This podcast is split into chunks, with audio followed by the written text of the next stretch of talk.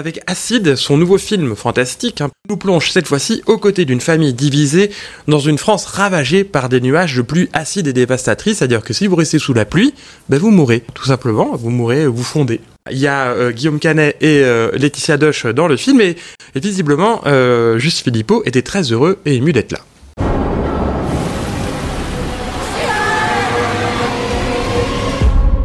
On continue. suis chaud, chaud. Sur ces événements qui étaient assez fous, puisque moi je suis rentré dans cette résidence de films de genre euh, un peu par hasard, puisqu'elle a été proposée euh, à un Tourangeau, puisqu'elle était en région Centre-Val de Loire, et à partir de là, euh, j'ai pas réellement maîtrisé ce qui allait se passer. Sous-entendu, le court métrage a très bien marché et il a créé, je crois, des, des envies euh, dans une industrie du cinéma qui essayait de se renouveler, qui essayait d'hybrider des formes. Enfin, et j'arrivais avec un bon profil puisque j'avais déjà fait entre guillemets euh, du court métrage d'auteur. Et puis Acide avait une forme plus euh, entre guillemets spectaculaire ou euh, avec des outils de genre. Et à partir de là, j'ai senti que ne pas bondir sur une proposition d'étendre le court au long, c'était un peu refuser un passage au long métrage qui est compliqué pour un, un jeune réalisateur ou un réalisateur qui tente de pouvoir vivre du cinéma. Et à partir de là, bah, il s'est passé plusieurs choses. Déjà, on m'a proposé La Nuée. Et j'ai pas pu refuser ce projet, euh, ni même euh, l'envie de, passer au long métrage avec un scénario qui n'était pas écrit par, euh, par moi ou un, ami à moi. Et puis surtout, moi, ça m'a permis d'avoir du temps de réflexion. Et je dirais malheureusement, on a tous été traversés par des, des grandes catastrophes, des grandes crises qui, qui m'ont permis en fait de prendre de la distance avec ce court métrage, de garder que le concept qui était un peu à la base de cette idée et d'en faire une histoire euh, qui était pour moi une histoire d'aujourd'hui. Donc quelque part, euh, j'ai eu la chance de faire euh, coup sur coup parce que parce que c'est compliqué d'enchaîner les films, euh, de films en n'étant pas forcément au départ maître de mon destin puisque j'avais jamais imaginé me faire peur avec un court métrage et de développer ces angoisses quelques années plus tard. Est-ce que ça signifie que quand tu préparais la nuit ou tournais la nuée, il y avait déjà Acide quelque part en long métrage en toi? Ouais, c'était déjà en développement. En fait, j'ai commencé, c'est-à-dire que mes producteurs, je les ai rencontrés avant la nuée. Donc, j'ai commencé à tenter de développer cette histoire. J'avais d'ailleurs énormément de mal. J'ai appelé Yacine Badet, euh, un, un scénariste formidable, euh, qui avait cette palette euh, à la fois dans le genre et pas que, puisqu'il développe une série sur la Troisième République, sur des super-héros. Enfin, il maniait des formes complètement différentes. Et à partir de là, on a réfléchi ensemble. Et puis, il y a eu la nuée, et j'ai demandé une sorte de bon de, de sortie ou un temps long à mes producteurs pour euh, faire ce premier long métrage qui me paraissait être euh, un formidable exercice de style, un moyen d'expérimenter des choses et puis surtout de, de prendre en volume de jeu parce que finalement euh, quand vous êtes réalisateur ou réalisatrice, vous tournez pas beaucoup et ces expériences elles sont, elles sont, elles sont très très importantes. Donc là j'avais l'occasion de me tester sur un film dans lequel j'avais une énergie pleine puisque j'avais pas développé le scénario et j'arrivais presque à 100 à l'heure sur une histoire qui était déjà euh, très très bien menée et déjà hyper aboutie. Donc pour moi, c'était un formidable euh, temps de travail, d'expérience et de, et de réflexion. Donc on l'a écrit en parallèle avec des temps forts. J'écrivais énormément. euh, Yacine reprenait et on avait une espèce de, de discours comme ça ou de regard sur l'œuvre qui était en train de se mettre en place de façon assez. Assez, assez sereine puisque moi j'avais toujours un film qui était en activité donc tout ça était, était confortablement installé pour que je me noie pas dans un concept, que je tente pas de développer un court métrage en long. Enfin, on a vraiment eu le temps de, de vivre entre ces, ces promesses d'un court et l'idée d'un long. Il y, a, il y a une force, une impulsion depuis tes débuts, puisqu'en fait, c'est une double collaboration solide. Déjà, celle que tu viens de dire avec euh, Yacine Badet à, à l'écriture et euh, le directeur de la photo euh, Pierre de, Dejean. Pierre Dejean. Mhm. Je voulais te demander, en fait, euh, le fait de, de te lancer dans le cinéma fantastique, en fait, on- un drame fantastique, est-ce que c'est c'est pas euh, une grande euh, possibilité de liberté de création tout en abordant un sujet, sujet du coup hyper réaliste finalement? Donc finalement, tu es sur les deux tableaux. Quand on est dans le fantastique et quand on vit ton film, avec tous ces effets qui sont magnifiques à la photo et il y a de la musique de robe aussi et tout, mais il y a euh, une teneur qui est dans le plausible qui fout encore plus les ch'touilles finalement. Du, coup, ça crée vraiment ce frisson. euh, Écoute, euh, alors les libertés de création par rapport au, au genre ou, ou- ou au genré, parce que j'ai du mal avec l'appellation film de genre. Enfin, je trouve que c'est, ça peut presque être paraître péjoratif dans un pays où on aime donner des, cartes pour bien comprendre ce qu'on voit. Moi, j'ai l'impression qu'on appelle cinéma euh, partout dans le monde ce qu'on appelle cinéma de genre en, en, France. Donc, par rapport à ça, je ne sais pas trop comment répondre, mais ce que je sais, c'est que j'ai grandi, et j'en parle toujours parce que c'est vraiment un, truc fondamental pour moi, j'ai grandi dans une famille touchée par le polyhandicap. Et finalement, le, Il y avait ton frère que tu avais mis. Exactement. Les documentaires. voilà, sur Gildas a quelque chose à nous dire. Euh, à travers ce, film, en fait, j'ai aussi euh, dévoilé une, une famille étrange ou hors norme, je sais pas comment dire, mais qui a été touchée par quelque chose de, de complexe à la fois de très sensoriel, de très humain, euh, peut-être de très étrange pour euh, celles et ceux qui pouvaient regarder le, handicap de mon frère, même impressionné par son handicap. Et je crois que j'ai grandi dans une famille euh, hors norme ou un peu, un peu surréaliste, je sais pas comment dire, mais je, crois que mon cinéma a été teinté, ou mes envies de cinéma ont été teintées de cette relation assez étrange que j'avais avec mon frère. Pour euh, résumer un peu le handicap de, mon frère, il était handicapé à 99% selon la sécurité sociale. Donc je me suis toujours demandé ce qu'il y avait dans ce 1%. Et je crois que ce, mystère, il a quelque part créé en moi euh, une envie de mélanger euh, des cinémas à travers un cinéma de l'intime et en même temps d'aimer le spectaculaire, puisque notre famille était spectaculaire, mon frère était spectaculaire, donc j'ai grandi dans une espèce de spectacularité ou, forme de spectaculaire un peu étrange, à la fois très intime et très complexe. Et à partir de là, euh, c'est un concours de circonstances, parce que finalement j'arrive avec ce court métrage en ayant un discours d'auteur, puisque j'avais présenté des films intimes, et en même temps avec des velléités de, je dirais, de films de genre, puisque j'avais euh, en moi, euh, à la fois comme cinéphile, des références, et dans le discours, une approche peut-être un tout petit peu nourri d'une expérience qui n'était pas simplement euh, une façon presque gratuite d'employer le genre pour raconter tout et n'importe quoi. En fait, j'arrivais avec du fond et de la forme et j'arrivais à manier euh, ça pour présenter un projet euh, peut-être solide sur les deux tableaux. Ça répond à la question, c'est Parfait, nickel. oui, mais c'est le but, c'est que ce soit toi, que ce soit loin. La, genèse des idées, euh, elles viennent de nous, elles viennent de moi, elles viennent de lui. J'ai toujours enfin, évoqué euh, Acide comme étant un mélange, euh, un mélange de plusieurs films. La nuée, je présentais toujours en disant ces petits paysans qui rencontrent la mouche. Tout de suite, ça crée un, un retour assez, assez étrange sur la forme que ça pouvait prendre. Acide, j'ai toujours dit, j'ai envie euh, de mélanger euh, du Stéphane Brisé avec euh, du Hélène Klimov, en passant par Le Retour ou Faute d'amour de Diaghilev. J'avais différentes références comme ça que j'avais envie de mettre en place parce que je trouvais qu'elles représentaient assez bien l'énergie du moment en tant que, comment dirais-je, quelqu'un qui essaye de raconter une histoire. Et puis, moi, il y a un film qui m'a terrorisé, qui n'est pas un film de genre et que je, je cite souvent parce que c'est presque le déclic de cette histoire. C'est un pays qui un pays qui se tient sage de David Dufresne. Et là, on n'est pas dans une dystopie, on n'est pas dans un film d'horreur, enfin, on, est dans notre réalité, sauf qu'elle est, horrible à voir. Et à partir de là, je, je voulais surtout pas euh, oublier euh, quels seraient mes personnages et d'après quoi je devais les, tirer. Ils venaient d'une réalité. Ce qui était important pour moi, c'était de présenter une sorte d'ultra-réalisme à l'image de la nuée, où j'ai tenté de coller euh, au basque d'une jeune agricultrice tentait de, tenir ses fins de mois et, sa production, là je devais euh, être au chevet euh, d'un pays malade avec euh, des parents malades. Et cette maladie ou ces maladies, elles viennent du dérèglement climatique et des crises sociales qu'on se prend en, pleine figure et des colères qui sont là aujourd'hui et qui explosent littéralement à notre visage.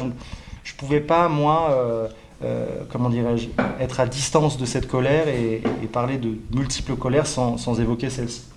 Et puis, pour moi, il y avait un moyen, et ça c'était aussi un moyen très efficace, de faire rentrer le spectateur, je dirais, face à des images qu'il connaît très bien, face à un langage qu'il connaît très bien, puisque c'est le langage de notre quotidien, et il n'y a qu'à regarder les, chaînes d'infos en continu. Enfin, on a ces images-là tous les jours. Donc, pour moi, il y avait un, effet miroir qui était à la fois le moyen d'éviter peut-être de le nourrir sur des attentes euh, que pouvait promettre le film, c'est-à-dire que c'est pas un film fun, c'est un film noir, très noir, c'est un film qui renonce pas, mais c'est un film qui devait pas euh, faire plaisir aux spectateurs sur un sujet aussi sérieux que celui-ci. Donc, je voulais prendre au sérieux le spectacle à travers une histoire qui démarrait sur un effet miroir. Et le dernier point, et je pense que pour moi c'était plus important, c'était aussi de lancer Guillaume dans une espèce d'introduction à 100 à l'heure où il n'y aurait pas eu, j'espère, de questions sur son statut à lui dans un film pareil. On devait démarrer dans une colère et elle était collective, elle n'était pas juste celle d'un personnage. Selon l'INRS, des pluies mille fois plus acides que la normale ont été enregistrées. On n'a pas marre de toutes ces merdes là Je t'en fous la planète, c'est tout. La fin du monde tous les deux jours. De toute manière, ça me concerne plus que toi. Je crois que c'était pas grave. Attends, on va pas la ramener à la maison à chaque fois qu'il pleut. L'acide sulfurique est corrosif pour la peau, C'est ce bordel. Qu'est-ce que tu fous Élise les yeux, les voies respiratoires et digestives. 20 départements en vigilance rouge à la canicule, du jamais vu. Accroche-toi 42 degrés attendus dans les rues de la capitale.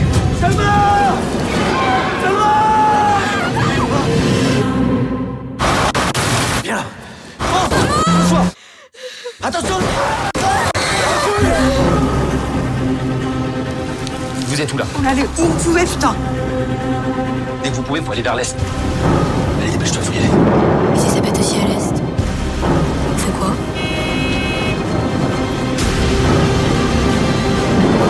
Où est-ce qu'on va? On va où? Faut qu'on trouve une maison. Je veux pas d'histoire. Il y aura pas d'histoire.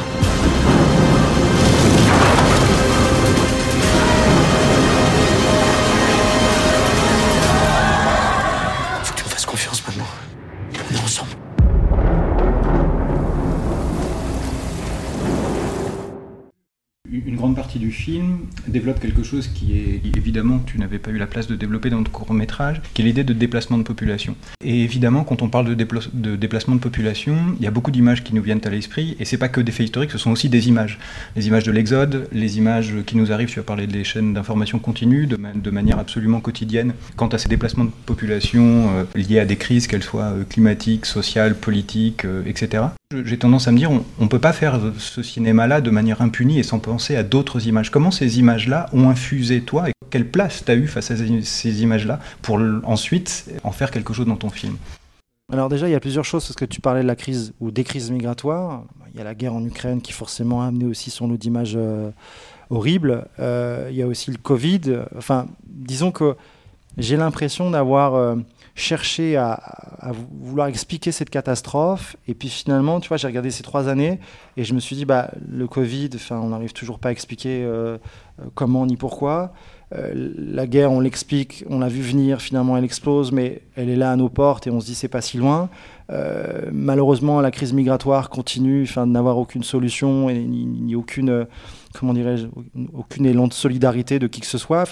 J'ai l'impression qu'en fait, il fallait absolument, euh, une fois de plus, ramener le spectateur à des images qu'il connaît très bien et à des sensations qui aujourd'hui m'amènent à me dire qu'on n'est plus intouchable. Et je crois que c'était le plus important pour moi, c'était de, faire vivre au spectateur une expérience euh, sensorielle euh, et émotionnelle très forte, et en même temps de ne pas lui mentir, c'est-à-dire qu'il est lui-même touché par ces images et par ces dangers, et je vois pas pourquoi mon spectateur à moi ne l'aurait pas été à travers ces images. Donc le but a vraiment été de, je dirais de, de façon, euh, j'espère, euh, à droite et sincère, d'amener ces images-là et de, euh, je dirais, euh, conduire ce récit et cette fuite à travers ouais, les, grands, les grands traumas de notre société d'aujourd'hui. Moi, je, je voulais rebondir sur. tu as évoqué Faute d'amour, est un film extraordinaire et qui euh, me fait penser à, à la dimension de l'intime que tu abordes aussi dans tes films, puisque jusqu'à maintenant, on a plutôt vu en scène la mère courage, euh, seule avec les enfants à gérer, etc. Là, on est avec un couple qui est, qui est- qui est séparé et avec une adolescente. Je trouve que cette dimension intime, on en ressort après avec finalement une confrontation au collectif.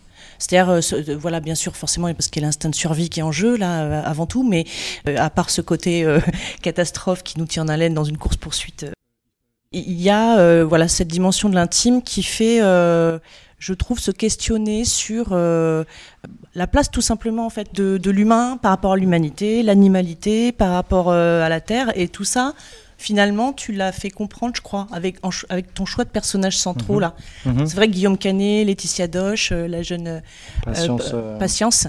Ouais. Et, et voilà, est-ce que c'est ça? Est-ce que quand même c'est ce rapport à l'intime et de la famille, qu'elle soit éclatée a priori en général dans, dans tes sujets? Est-ce que c'est aussi pour nous faire aborder un peu plus une conscience collective après coup? Oui, alors c'est marrant parce que Yacine, euh, lui, il me disait que les films que j'avais faits racontaient euh, une, famille qui était euh, mise en danger par l'extérieur ou le regard extérieur et comment, à travers Acide, finalement, on a réussi à, construire ce danger et, à, le faire, exister à l'extérieur, mais à le faire rentrer dans la famille et voir comment ce danger allait détruire cette famille. moi, il était évident que je voulais absolument, entre guillemets, amener le sujet de, ce film sur cet ado. Euh, qui est, euh, je dirais, le personnage principal de cette histoire, un personnage qui va devoir euh, changer très très vite pour réussir à, trouver des solutions. Et tout le travail qu'on a fait avec Yacine, ça a été de, créer un danger, de faire évoluer cette forme du danger, puisque d'abord ça vient du ciel, et puis ça va prendre d'autres formes, et surtout de comprendre que le véritable danger, c'est pas cette nature qui va les mettre au pied du mur, mais c'est les parents qui, à travers ce danger, gèrent plus.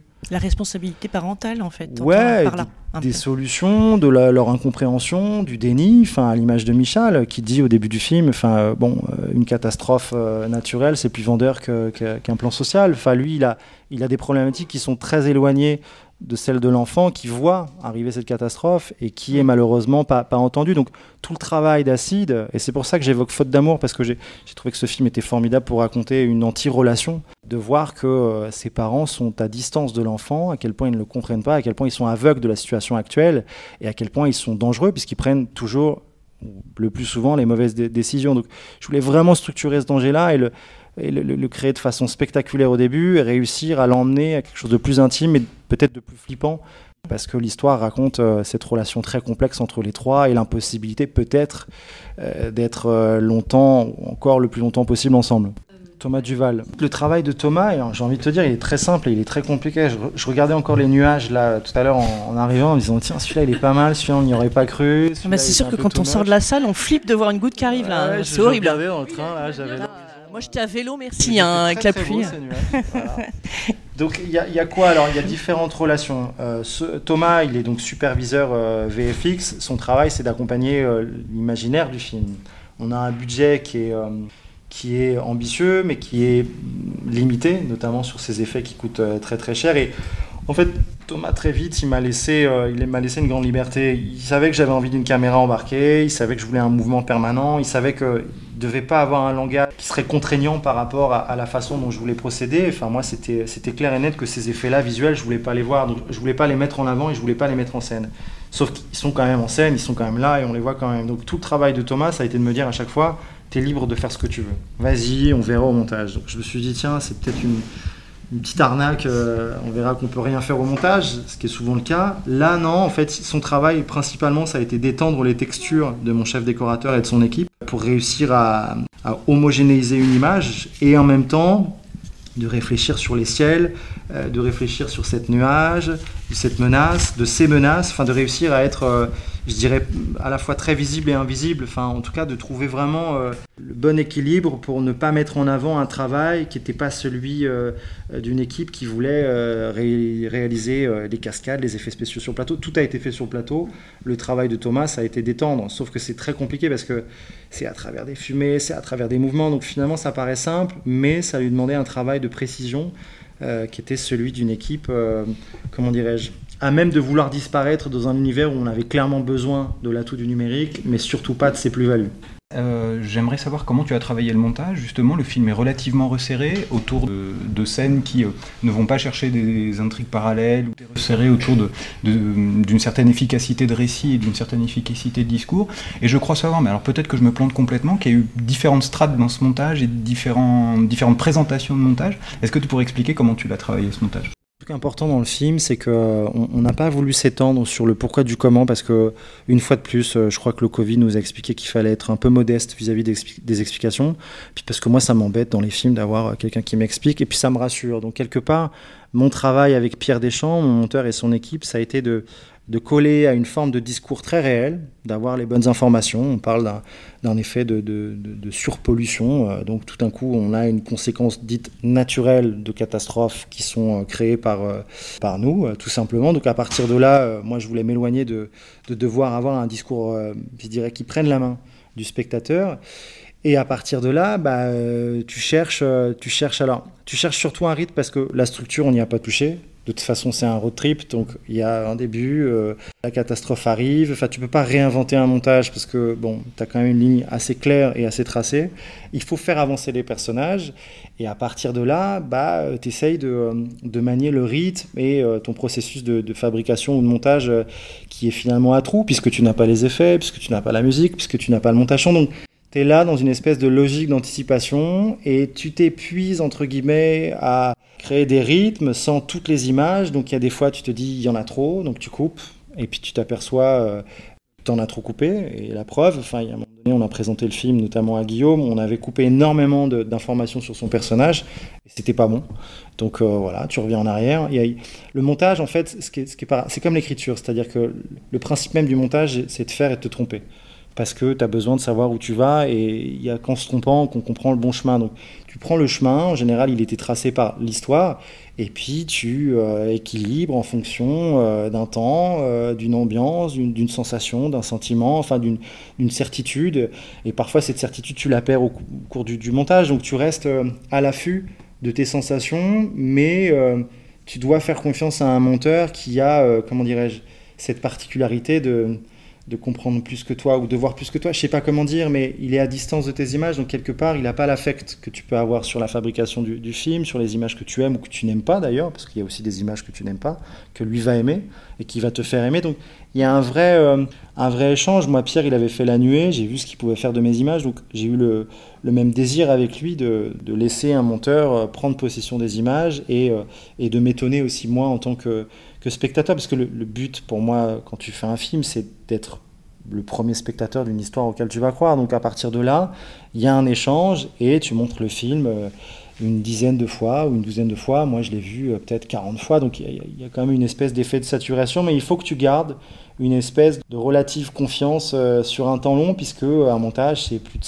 3 ou 4 mois, puis as le montage son derrière. Enfin, il y a plein de réécritures successives. Donc il faut être modeste et t'apercevoir que euh, certaines versions sont meilleures que d'autres. Donc tu reviens parfois euh, à des sensations du début. Euh, mais surtout, tu gardes à l'esprit que le, film, c'est un, pour moi, c'était un film d'une salle de cinéma. Donc on a constamment travaillé pour que le rythme soit le plus, le plus tendu possible. Enfin, souvent, on parlait d'une flèche. Enfin, voilà, je voulais faire ce film comme une flèche.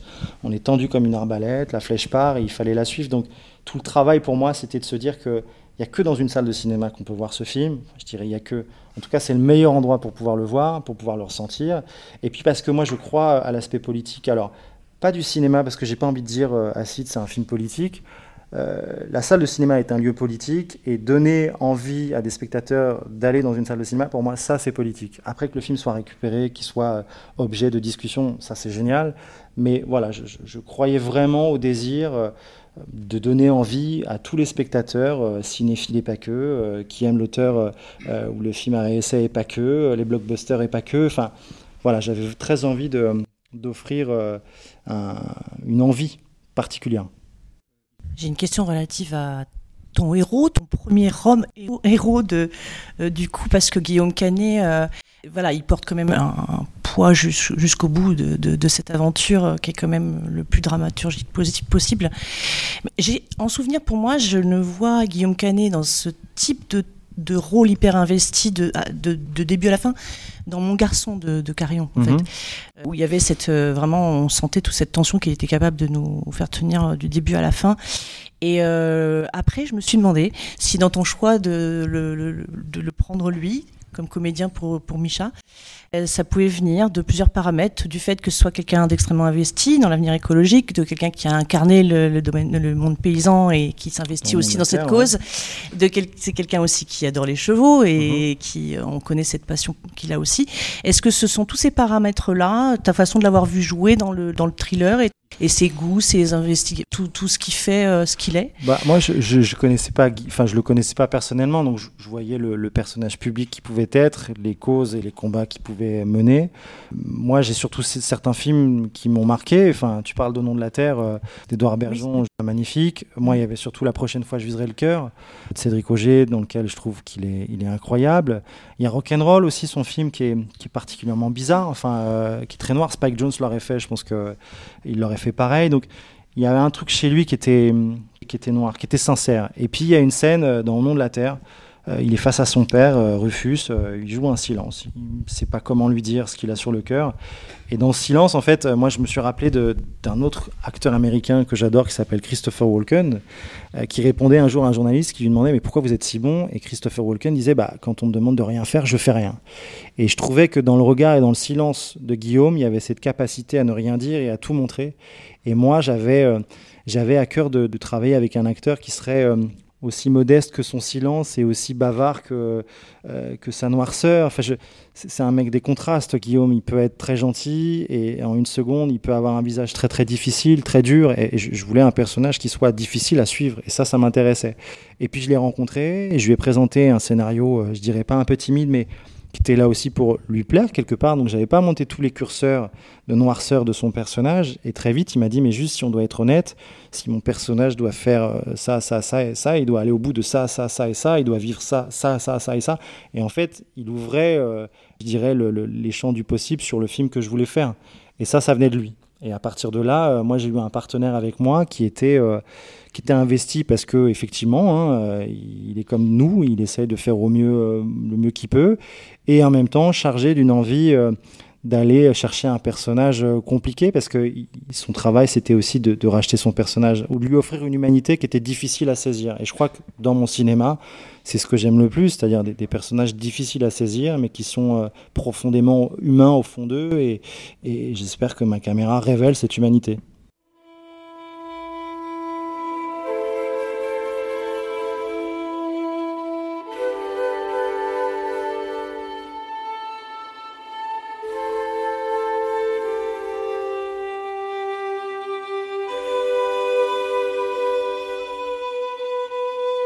Bye.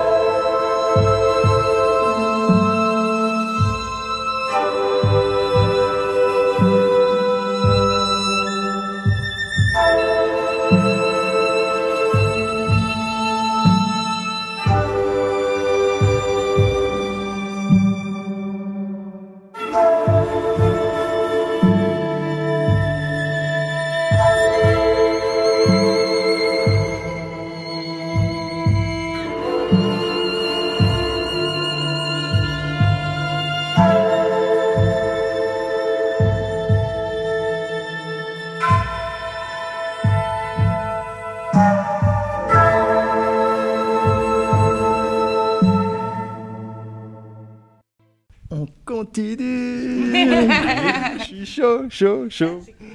Alors, Laetitia, c'est la première personne auquel j'ai pensé. Moi, depuis jeune femme, enfin même depuis ses courts-métrages avec Justine Trier, euh, on parlait de vilaine fille, euh, mauvais garçon il n'y a pas très longtemps. Moi, je voulais bosser avec elle.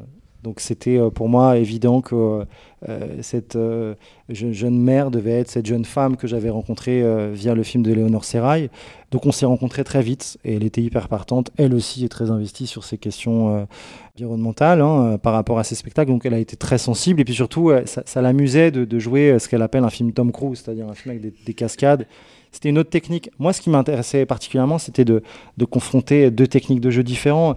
Euh, Laetitia, c'est une espèce de, liberté permanente et d'envie d'improviser des nouvelles choses. Et Guillaume, c'est quelque chose de beaucoup plus préparé, de beaucoup plus euh, réfléchi en amont. Enfin, c'est vraiment deux logiques de travail complètement opposées. Et c'est ce qui m'intéressait, c'était d'associer un couple, euh, je dirais, difficilement associable, puisque dans leur parcours et dans leur filmographie, ils ne se sont pas encore rencontrés. Donc, je suis très heureux de les faire se rencontrer comme ça. Patience, c'est encore particulier. Alors, moi, j'ai bossé avec une directrice de casting formidable qui m'a permis de rencontrer des, jeunes comédiennes. Euh, j'ai rencontré Patience qui avait déjà joué pour Erwan Leduc dans Perdri. Donc je connaissais un début de filmographie mais qui était plus porté vers la comédie. Et tout le travail, quand j'ai rencontré Patience, qui était formidable dès les premiers essais, c'était de la préparer à des états. Et moi, je lui ai dit, je veux pas que tu subisses 40 jours de tournage où tu vas devoir euh, euh, littéralement euh, te, sortir des tripes, des cris, des hurlements, enfin de l'horreur. Enfin, ça, va être dur et je veux pas te faire subir quoi que ce soit.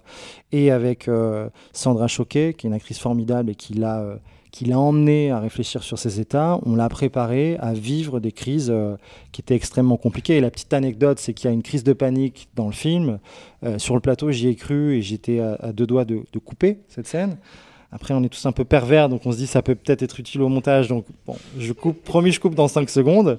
Donc j'ai coupé 8 secondes plus tard et je suis allé la voir et en fait elle s'est mise à rigoler et, euh, je l'ai vu rigoler avec Sandra et je dis mais c'est quoi ce délire? Et leur grand pari ça avait été nous, nous faire flipper sur une crise de panique qui était euh, une crise de panique jouée et pas vécue et je crois qu'elle a... euh, elle a appris ce métier. Enfin, je suis heureux de l'avoir vu grandir et pas subir un plateau. Elle a euh, pris énormément de plaisir, malgré la difficulté de ce travail, à, à s'investir. Elle a passé son bac français en parallèle. Enfin, c'est quelqu'un de brillant et c'est une adulte avant l'heure euh, formidable. Merci à vous. Et euh, bonne avant-première.